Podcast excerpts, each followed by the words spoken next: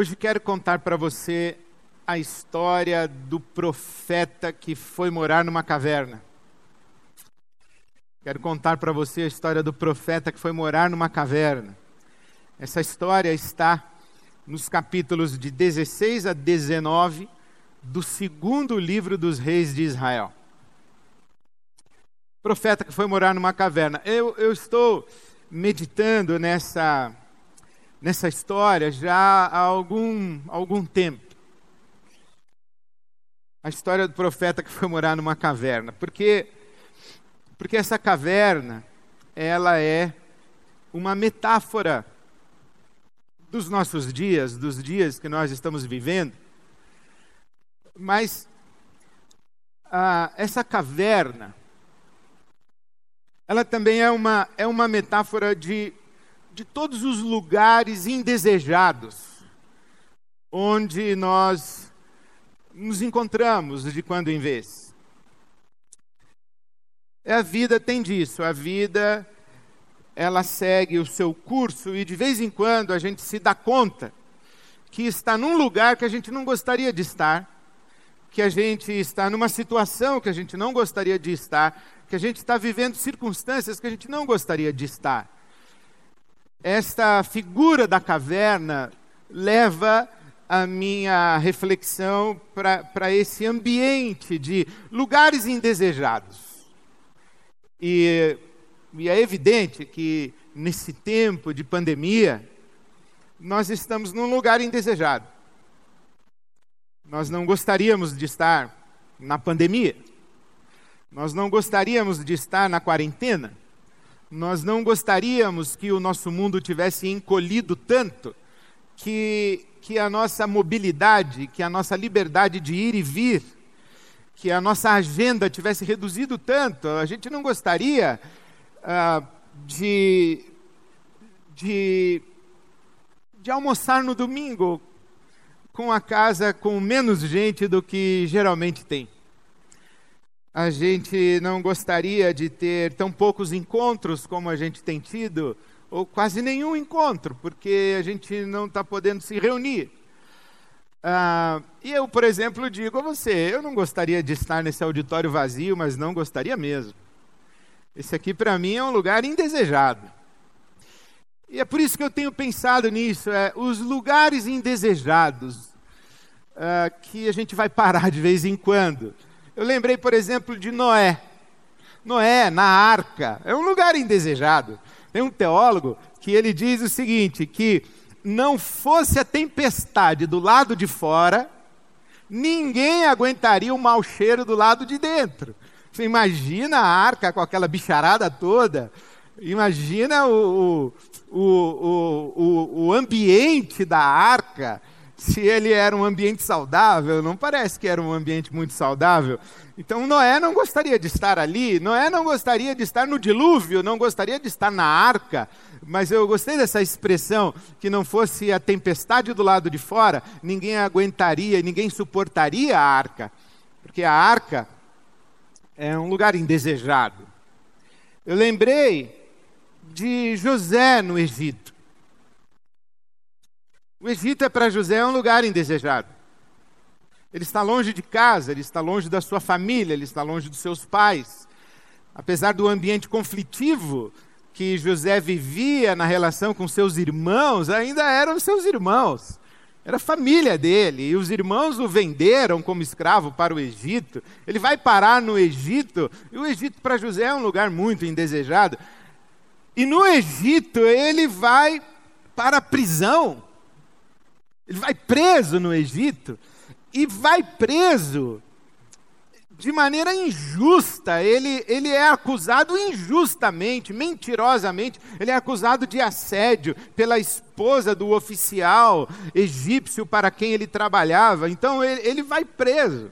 Então ele está, na, ele está no Egito, vendido como escravo, e está na prisão. Então é um lugar muito indesejado. José está num lugar indesejado.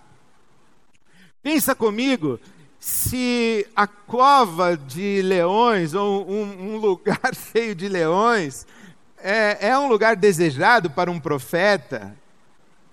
Daniel, na, na Babilônia, ele, ele busca a Deus em oração, mas o, o Nabucodonosor ele não quer que ninguém adore outro Deus a não ser ele mesmo. E, e Daniel vai parar na cova dos leões. E imagina se, se você perguntar, Daniel, você gostaria de estar aí? É claro que não, é um lugar indesejado. Eu lembro de Paulo, apóstolo, Paulo tem alguns lugares muito indesejados. Aliás, eu acho que Paulo é, é o rei do, dos lugares indesejados. Ele, ele primeiro tem uma experiência de, de ser baixado de uma muralha, da, da, das muralhas ou dos muros da cidade de Damasco. Ele é colocado dentro de um cesto e é descido. É, por uma corda dentro de um cesto, no, no breu da noite, fugindo, porque homens decidiram não comer, não beber, não fazer a barba e nem cortar o cabelo antes de matar o apóstolo Paulo. Então ele está fugindo da cidade. Ele está dentro de um cesto à noite. E o cesto bate no chão ele tem que sair correndo. E, e, se você perguntar, Paulo, você gostaria de estar dentro desse cesto? Imagina, é claro que não. O Paulo, por exemplo, ele, ele naufraga, todas as vezes que ele andou de navio, ele naufragou, três viagens, três naufrágios. O Paulo não gastava dinheiro com, com hotel, porque ele chegava numa cidade, pregava na praça, era apedrejado, era preso, e passava a noite na cadeia e depois era expulso da cidade. Então, o, o Paulo é o rei dos lugares indesejados, prisões. É, quando ele está a caminho de Roma, porque ele apela para o imperador, ele está preso, acusado pelos judeus de, de, perturbar a ordem e conspirar contra Roma, e ele, como cidadão romano, apela para ser julgado na corte do imperador, ele está a caminho de Roma, pega um navio, o navio naufraga, ele vai parar numa ilha. E se você pergunta, Paulo, você gostaria de estar aí nessa ilha? Ele falou assim, cara, deixa eu te dizer uma coisa, eu não queria estar indo para Roma, eu não queria estar nesse navio, eu falei que ia naufragar e naufragou, eu não queria estar nesse naufrágio, muito menos nessa ilha. É, isso aqui para mim é tudo lugar indesejado. Então eu acho muito interessante como como as personagens da palavra de Deus são, são figuras, são, são pessoas que vira mexe estão em algum lugar indesejado. E Elias é um profeta que vai parar nesse lugar indesejado, que é uma caverna. Bom, por que é indesejado? Bom, ele, ele vai parar nessa caverna porque ele está fugindo de Jezabel, esposa do rei Acabe.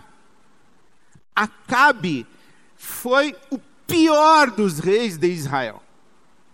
Quando você lê a história do reinado de Acabe, você vê que Acabe foi o pior dos reis de Israel.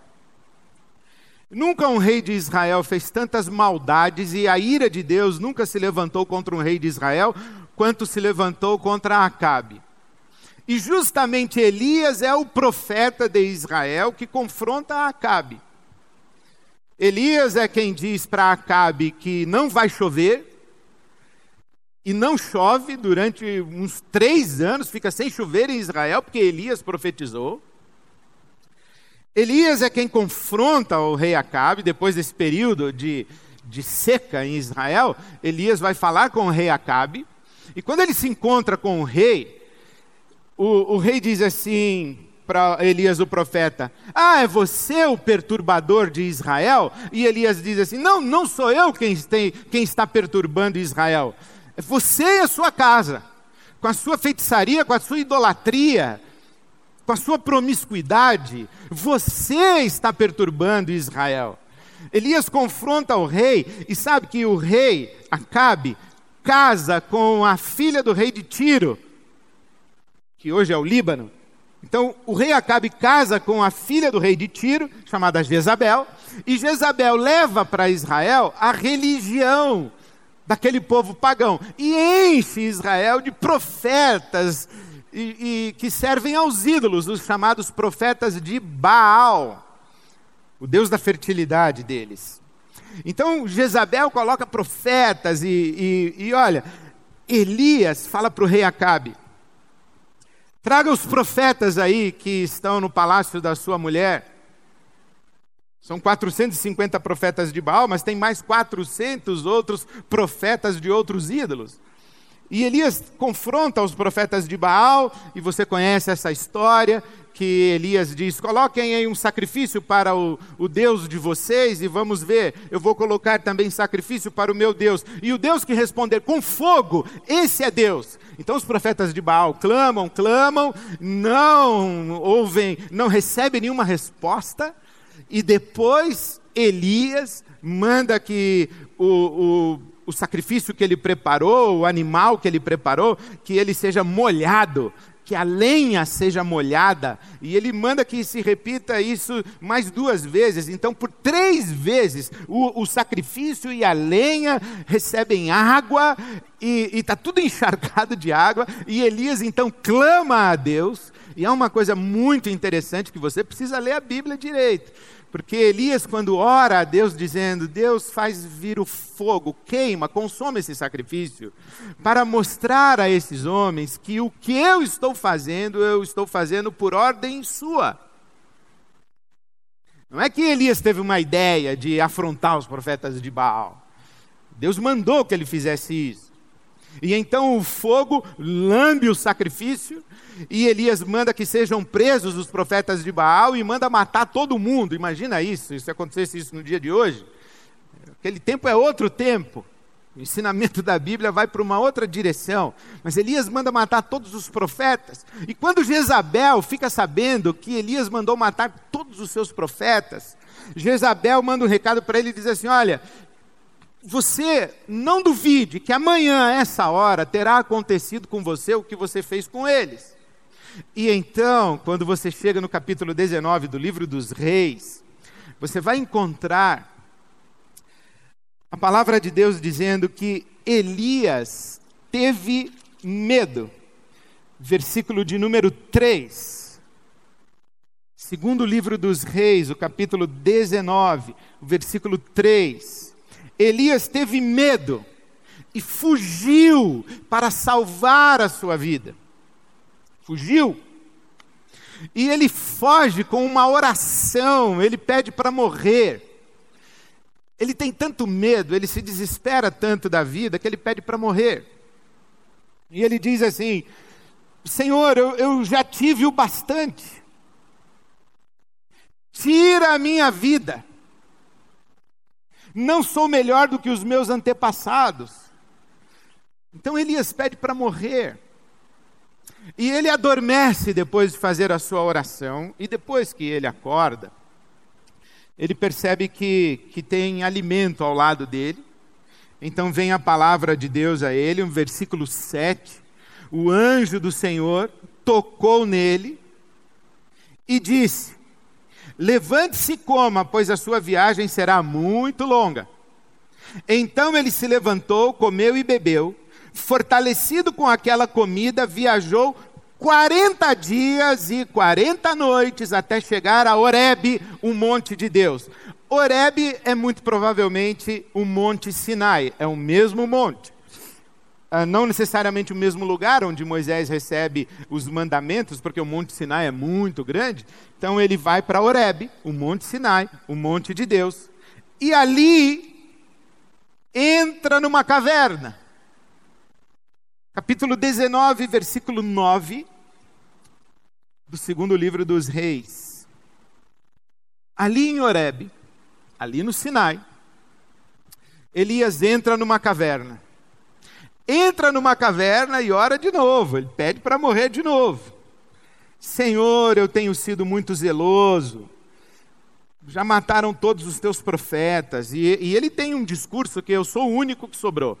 Ele fala isso no capítulo 18, versículo 22, ele fala isso no capítulo 19, o versículo de número 10, ele fala isso no capítulo 19, o versículo de número 14. Ele tem essa ideia de que ele é o único que sobrou. Ele é o único profeta de Israel, o único que sobrou, porque Jezabel já matou todos os outros. E ele pede para morrer de novo. Mas Deus diz a ele: não, levante-se, Versículo 15: Volte pelo caminho por onde você veio. Lembra? 40 dias e 40 noites de viagem. Então Deus fala para ele: Volte, volte pelo mesmo caminho. Vá para Damasco. E lá você vai ungir os reis. Você vai ungir os reis, porque eu tenho comigo sete mil profetas, diz o versículo 18 do capítulo 19 do segundo livro dos reis. Aliás, estou falando errado desde o começo. Primeiro livro dos reis. Primeiro livro dos reis. Capítulo 19, versículo 18. No entanto, fiz sobrar sete mil em Israel, todos aqueles cujos joelhos não se inclinaram diante de Baal e todos aqueles cujas bocas não o beijaram. Então Deus diz assim: Olha, você não é o único, ainda tem sete mil que não se dobraram a Baal, as suas bocas não beijaram os ídolos, eles estão lá, eles estão comigo em Israel. Volte, volte para ungir os reis, porque a história não acabou, a história não saiu da minha mão. Não é Acabe quem está conduzindo a história, não é Jezabel quem está conduzindo a história. A sua vida não está na mão de Acabe, não está na mão de Jezabel, a sua vida está nas minhas mãos. Então volte para lá. Então, essa é a história do profeta que foi morar numa caverna. Mas o que me chamou muito a atenção nessa história e que eu acho extraordinário, eu acho muito lindo isso, é que as duas vezes que Deus fala com Elias na caverna, estão aí no versículo 9, capítulo 19 do primeiro livro dos Reis, versículo 9. A palavra do Senhor veio a Elias na caverna, dizendo: O que você está fazendo aqui, Elias? que você está fazendo aqui? E depois, Deus falando com Elias, e Elias percebe que Deus está presente, e Elias presta atenção, e passa um vento impetuoso. Mas Deus não está no vento. Depois um terremoto, e Deus não está no terremoto. Depois fogo, e Deus não está no fogo. Até que uma brisa suave chega ao coração de Elias. E ele se levanta e começa a sair da caverna e se coloca à porta da caverna. Ele já não está mais dentro da caverna, ele está do lado de fora da caverna, à porta da caverna. E no versículo de número 13, vem a palavra de Deus e uma voz de Deus pergunta a Elias: O que você está fazendo aqui, Elias? O que você está fazendo aqui? Olha, eu acho isso tão extraordinário e Deus falou muito comigo com essa simples pergunta que ele faz a Elias. Dentro da caverna, o que você está fazendo aqui? Fora da caverna, o que você está fazendo aqui? Deus não pergunta para Elias o que você está fazendo aí. Deus pergunta para Elias o que você está fazendo aqui. Deus não pergunta para Elias o que você está fazendo aí, como se Deus estivesse num lugar e Elias estivesse em outro lugar. Deus pergunta para Elias o que você está fazendo aqui, porque Deus está no mesmíssimo lugar onde Elias está. O que você está fazendo aqui? Dentro da caverna é o aqui de Deus. Do lado de fora da caverna é o aqui de Deus. E eu fico me perguntando isso. É, se Deus falasse para o Noé, que você está fazendo aqui, Noé? Não sei que Noé responderia. Talvez ele dissesse: Ah, Deus, estou esperando parar de chover. Eu não aguento mais esse lugar, eu não suporto isso aqui, eu estou esperando parar de chover. Mas Deus provavelmente diria para ele: Eu estou aqui preservando você. Eu estou aqui oferecendo a você um livramento, não é? Esse lugar para você parece ser indesejado, mas saiba que Nesse lugar eu estou provisionando livramento. Eu estou poupando você do meu juízo. Eu estou guardando você e protegendo você. Há muitos lugares desconfortáveis na nossa vida em que nós gostaríamos de ir embora deles rápido, mas a gente mal sabe que nós estamos ali porque Deus está nos protegendo, nos guardando, nos dando livramento, nos poupando de dores e de sabores e de sofrimentos maiores. Não sei o que que José responderia para Deus se Deus na prisão dissesse: "O que você está fazendo aqui, José, na prisão?" Se José diria: "O que eu estou fazendo, eu estou articulando para ir embora." Eu já interpretei o sono do copeiro e do padeiro. Para o copeiro, eu falei que ele ia voltar a ser copeiro do faraó, que ele ia ser liberto da prisão. O padeiro, eu falei que, ó, já era, que o faraó ia mandar cortar a cabeça dele. E eu estou articulando para ir embora, porque eu falei para o copeiro: quando você voltar a ser copeiro, fala para o faraó meu respeito, me tira dessa. Estou te ajudando, me tira dessa. Ô, José, o que, que você está fazendo aí? Estou articulando. Olha, quando a gente vai parar em lugar indesejado, a gente tem, tem essa possibilidade de começar a articular para ir embora. Querer mexer os pauzinhos, querer dar o nosso jeito, querer resolver da nossa maneira, querer resolver no nosso tempo, querer resolver com a nossa expertise. Eu sou bom de interpretar sonho, eu sou bom de conversa, eu sou bom de fazer amizade, eu sou bom de criar network, eu sou bom de relacionamento.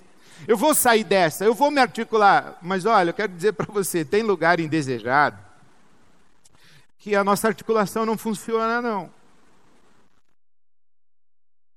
E provavelmente Deus diria para José: José, calma, descansa. Eu estou preparando você para colocar você diante de Faraó. Ou você pensa que interpretou esses sonhos aí por acaso? Ou você pensa que a sua habilidade de sonhar você aprendeu num cursinho no YouTube durante a quarentena? Calma. Eu vou tirar você daí. Na hora certa. Para você fazer o que eu quero que você faça. Fico pensando, o que Daniel responderia para Deus se Deus falasse para ele: Daniel, o que, que você está fazendo aqui no meio dos leões? Eu acho que o Daniel responderia assim: estou me preparando para o jantar deles. Estou me preparando para o jantar deles. Eu não sei o que o Daniel responderia. Porque Daniel está ali. É, se José foi parar na prisão por causa de uma ação maldosa, hostil, de perseguição da esposa de Potifar, o Daniel foi parar porque ele foi fiel a Deus. Aliás, José também vai para a prisão porque é fiel a Deus. Porque se recusa a ter uma fé com a esposa de Potifar, então ele vai para a prisão. Por fazer o que é certo. O Daniel, ele vai para a cova dos leões porque ele faz o que é certo, ele busca a Deus, ele é fiel a Deus. E Deus diz assim: calma, eu vou tirar você daí.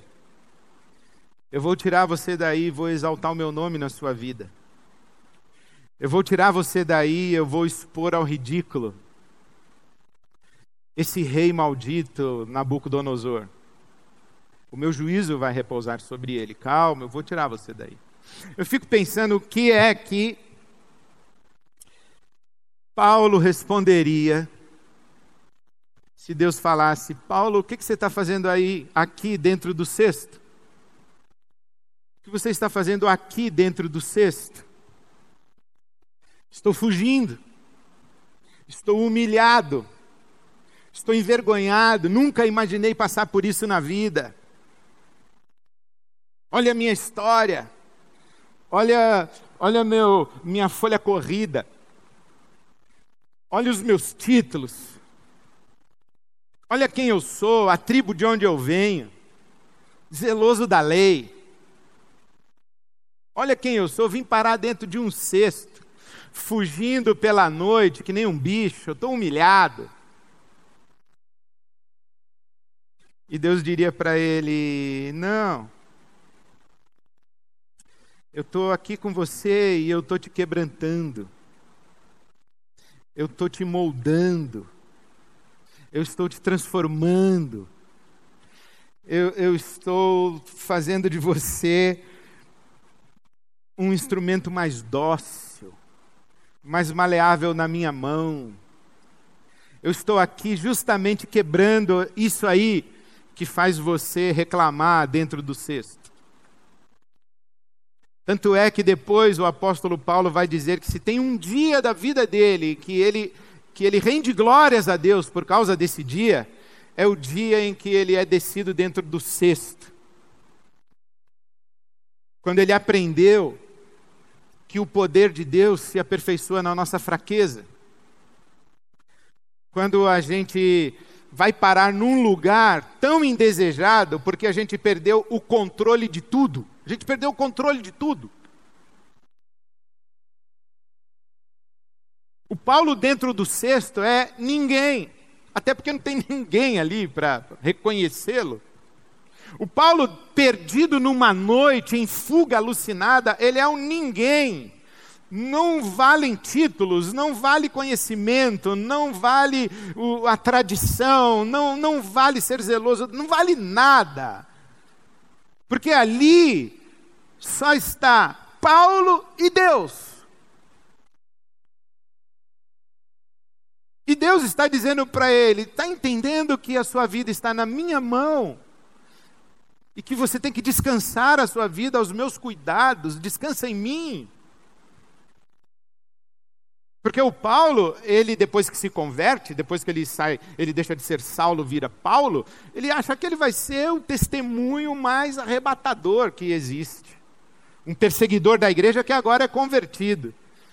E ele vai cheio de prepotência, acreditando piamente no seu sucesso inevitável, inexorável. É impossível não dar certo o meu ministério com esse testemunho que eu tenho. E Deus diz assim: oh, não é assim, não. Pega tudo isso aí que você tem, sabe o que isso aí significa? Nada. Por isso é que Paulo depois vai dizer: aquilo que para mim era ganho, eu considero como perda aquilo que para mim era ganho, tudo que eu tinha, que eu achava que a minha vida estava sustentada naquilo, para mim agora é esterco, é como esterco, é como lixo, fétido. Perto da excelência de Cristo e do conhecimento de Cristo Jesus, da oportunidade de participar do sofrimento de Jesus, experimentar o poder da ressurreição de Jesus na minha vida. Foi ali naquele cesto que ele foi quebrantado por isso é que dentro de uma prisão, o que você está fazendo aqui, Paulo? Cantando louvores ao Senhor. É assim que ele vai preso. Em Filipos, ele está cantando louvores a Deus, ele e Silas. Quando ele está no barco a caminho de Roma e o barco se aproximando da tempestade, o que você está fazendo aqui, Paulo? Eu estou intercedendo por esse pessoal aí para ninguém morrer, eu estou aqui para cuidar deles. Tudo gente teimosa que resolveu navegar na hora errada, mas eu estou aqui por eles. O que, você está fazendo aqui nessa ilha, Paulo? Plantando uma igreja. É isso que eu estou fazendo aqui na ilha, eu estou plantando uma igreja. Você gostaria de estar na ilha? Não, claro que não, mas então você vai fazer o quê? Ficar reclamando, murmurando? Não, vou plantar uma igreja. E quando Paulo está preso em Roma, ele fica em prisão domiciliar. Ele tem esse direito como um, um, nobre romano, um cidadão romano, e com a história que ele tem, ele tem esse direito de ficar em prisão domiciliar. Ele ficava em prisão domiciliar, preso a, a um soldado romano 24 horas por dia. Eles se revezavam em turno. E o Paulo preso, amarrado, acorrentado, a guarda pretoriana, a guarda de elite do Império Romano. O que você está fazendo aqui, Paulo, na prisão? eu estou evangelizando a guarda pretoriana, já tenho vários discípulos aqui da guarda de elite do imperador. Eu estou comendo esse império romano pelas bordas. Jesus Cristo é o Senhor e esse negócio vai desmoronar. Porque eu estou aqui e eu aprendi lá naquele cesto que o teu poder se aperfeiçoa na minha fraqueza. É assim que eu acho que é. Por isso eu acho muito lindo quando Deus fala com Elias: O que você está fazendo aqui, Elias? E o Elias responde: Estou pedindo para morrer. Eu estou fugindo de Jezabel. Eu estou apavorado de medo. E Deus vai falar com ele. E que maravilhoso é que com um homem em desespero, com um homem na beira do pânico, com um homem provavelmente com um quadro depressivo, que está dizendo: olha, eh, leva, me leva. Porque tem gente que gostaria de não estar viva, mas graças a Deus não tem coragem de tirar a própria vida. Tem gente que diz assim: seria bom se Deus me levasse, mas graças a Deus não tem coragem de tirar a própria vida. Por isso, essa oração de Elias, ele diz assim: Eu estou com medo de Jezabel, eu estou com medo de sofrer, eu estou com medo dessa perseguição, ela já matou todo mundo, sobrou apenas eu, então seria bom se o Senhor me levasse. Há um temor de Deus no coração de Elias. Ele diz assim: Deus, pode me levar. Mas com um homem nessa condição de fragilidade emocional e espiritual, com um homem nessa condição de abatimento, com um homem que não tem esperança e que acha que a vida dele acabou, Deus não fala de maneira estrondosa. Deus não fala no vendaval, Deus não fala no terremoto, Deus não fala no fogo. Com o profeta que enfrentava os, os adoradores de Baal, Deus falou através do fogo. Mas com um homem numa caverna, amedrontado, entristecido, desesperançado, Deus fala através de uma brisa suave. Porque Deus sempre sabe falar com a gente. E Deus sempre sabe como falar. Deus conhece o nosso coração e ele se aproxima de nós e ele fala de um jeito que a gente é capaz de ouvir. Sabe o que você está fazendo aqui, Elias? Estou pedindo para morrer. Mas sabe, eu eu aprendi. Eu acho que foi no num livro de Richard Bach ele disse assim: Existe um jeito de você saber se o seu tempo na terra acabou. Um jeito muito simples de você saber se o seu tempo na terra acabou. Existe um jeito muito simples de você saber se a sua história acabou. Ou se você tem dia seguinte, você tem amanhã, você tem futuro. Existe um jeito muito simples de você saber se a sua história acabou. Se você está vivo, é porque não acabou. Se você está vivo, se você está viva, é porque não acabou. Deus tem futuro, Deus tem amanhã. Deus tem o que fazer conosco, Deus quer usar as nossas vidas. Por isso, a pergunta que eu quero fazer para você hoje é: Avalie aí a sua situação, o seu contexto, a sua circunstância. Avalie aí o seu entorno, avalie aí o seu lugar. Que lugar é esse? Que lugar indesejado é esse onde você está? Que você gostaria de não estar, que você gostaria de ir embora logo. Que lugar é esse? Agora ouça Deus perguntando para você: o que você está fazendo aqui? O que você está fazendo aqui? Estou chorando. Estou murmurando. Estou esperando sem poder fazer nada.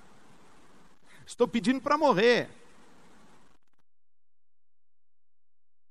Estou perturbando a minha casa inteira. o que você está fazendo aqui? Você pode responder: Estou crescendo, estou servindo, estou aprendendo, Estou sendo transformado, transformada. Estou sendo quebrantado, quebrantada. Eu estou cantando louvores e exaltando o Deus da minha salvação. Eu estou servindo a Jesus Cristo. Eu estou abençoando pessoas em nome de Jesus. Eu estou criando. Eu estou inventando coisa. Eu estou trabalhando. Eu estou sendo útil. Eu estou me reinventando. Eu estou contando as horas para que esse lugar indesejado aqui se dissolva, para repartir aquilo que Deus fez comigo enquanto eu estava aqui. Eu estou agradecendo o Senhor.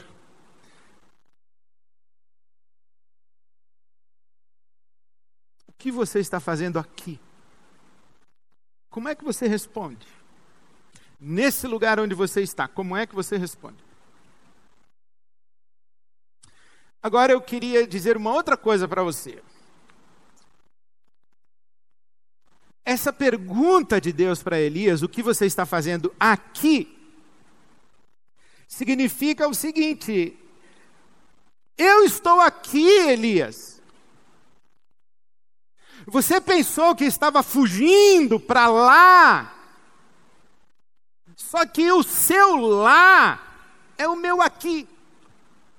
Você pensou que estava indo para lá, longe de Israel, lá para a caverna? Elias, o seu lá é o meu aqui. Você pensou que estava indo para lá, lá longe, para Oreb? O seu lá é o meu aqui, eu estou aqui. Sabe, essa é a mesma experiência de Jacó. Jacó, quando está fugindo do seu irmão, brigado com seu sogro, Jacó está em trânsito, ele está em aflição, ele, ele, ele está em confusão, e aí ele dorme, sonha com os anjos subindo e descendo. E quando ele acorda, ele diz assim: Deus está aqui, eu não sabia. Porque qualquer que seja o nosso lá, é sempre o aqui de Deus. Essa é a descoberta do salmista, Davi. Ele diz assim, e nós cantamos isso hoje, essa canção maravilhosa, inspirada, o Baruque compartilhou com a gente, a Sara nos conduziu em louvor, em adoração. Lá, esse é o Salmo 139. Davi diz assim: Para onde eu vou fugir de Deus? Se eu fizer no abismo, lá no abismo, a minha cama, eu descubro que o meu lá no abismo é o aqui de Deus e Deus está. Se eu fizer lá nas alturas, se eu fizer lá no amanhã, se eu fizer lá no amanhecer, olhe, se eu fizer lá na escuridão, lá é o aqui de Deus. Lá é sempre o aqui de Deus. E olha o que Davi fala no Salmo 139. Que lá, qualquer que seja o meu lá, a mão de Deus vai me sustentar. Porque qualquer que seja o meu lá, é sempre o aqui de Deus. Eu não sei qual é o seu lá mas o seu lá é o aqui de Deus. Deus está sempre aqui, porque Deus não está em lugares. Deus não está em cavernas. Deus não está em abismos. Deus não está em prisões. Deus não está em cestos. Deus não está em covas de leões. Deus não está em lugares. Deus está com pessoas. Deus está com. Por isso é que o salmista diz: perto está o Senhor, bem perto está o Senhor daqueles que o invocam, e o invocam em verdade. Bem perto, aqui. Deus está sempre aqui. Essa promessa que nós recebemos de Jesus, vocês serão espalhados, vocês irão para todos os lugares, e por onde vocês forem, qualquer que seja o lá de vocês, não se esqueçam, eu estarei com vocês todos os dias, em todos os lugares, em todas as situações, em todas as circunstâncias, eu estarei com vocês até aquele dia quando nós estaremos juntos na mesa com o meu Pai celebrando o reino de Deus consumado. Qualquer que seja o nosso lá, é sempre o aqui de Deus, porque Deus não está em lugares, Deus está conosco. O nome de Jesus não é esse? Emanuel, Deus conosco. Qualquer que seja o seu lar, é o aqui de Deus, você está nas mãos de Deus. Talvez você se pergunte: e se eu chegar lá no desemprego? O lá é o aqui de Deus. E se eu chegar lá no hospital? É o aqui de Deus. E se eu chegar lá na solidão? É o aqui de Deus. Qualquer que seja o seu lar, é o aqui de Deus. E qualquer que seja o seu lar, é o aqui de Deus. E Deus sempre vai perguntar: o que você está fazendo aqui? E eu queria terminar dizendo para você que depois que você responder o que você está fazendo aqui, se a sua resposta não for muito legal, Deus tem uma outra pergunta para fazer para você, que na verdade é uma palavra amorosa, carinhosa, é uma palavra de esperança, é um, é um levantar do seu, do seu ânimo, da sua vida, é um, é um renascer para você. Que Deus fala para Elias: O que você está fazendo aqui, Elias? E Elias diz: Eu, eu estou fugindo e eu estou pedindo para morrer. E Deus diz assim: E agora que você descobriu que eu também estou aqui? que você está fazendo aqui? E agora que você descobriu, você pensou que você estava sozinho, que você pensou que estava na escuridão, que você pensou que tinha chegado ao fim e você descobriu que eu estou aqui. E agora que eu estou aqui? O que você está fazendo aqui? Eu tenho pensado em como responder a Deus. E eu tenho dito a Deus: Senhor, eu estou aqui, descansando a minha vida nas tuas mãos. Eu estou aqui, contando as horas para sair daqui. Mas eu estou aqui maleável para o Senhor fazer comigo, aqui, fazer em mim, aqui, coisas que o Senhor só poderia fazer aqui me ensinar coisas que o Senhor só me ensinaria aqui. Me dar riquezas, me, me abençoar de um jeito que o Senhor só poderia fazer isso aqui. Então eu estou atento, Senhor, eu estou atento, com as minhas mãos estendidas, sabendo que do Senhor vem toda boa dádiva, todo dom perfeito, porque o Senhor o Senhor é o Pai das luzes, em quem não há mudança nem sombra de variação. Isso que o Davi falou. As trevas e, e a luz são para Deus a mesma coisa. Então eu estou aqui, Senhor, eu estou aqui, recebendo a tua provisão, o teu favor, a tua graça, a tua misericórdia. Eu estou aqui para o Senhor fazer coisas em mim porque eu sei que quando isso aqui acabar, eu quero poder dizer: Senhor, eis-me aqui, envia-me a mim, para o que o Senhor quiser, para onde o Senhor quiser, porque eu não temo nenhum lá, porque eu sei que qualquer que seja o lá, será sempre o nosso aqui. Nós estamos sempre nas mãos de Deus, qualquer que seja o nosso lar é o aqui de Deus. E eu queria abençoar você dizer para você: Deus está com você. Ouça ele perguntar para você o que você está fazendo aqui. Responda com honestidade. Mas ouça Deus dizer para você: e agora? Que você sabe que eu também estou aqui. O que você está fazendo aqui?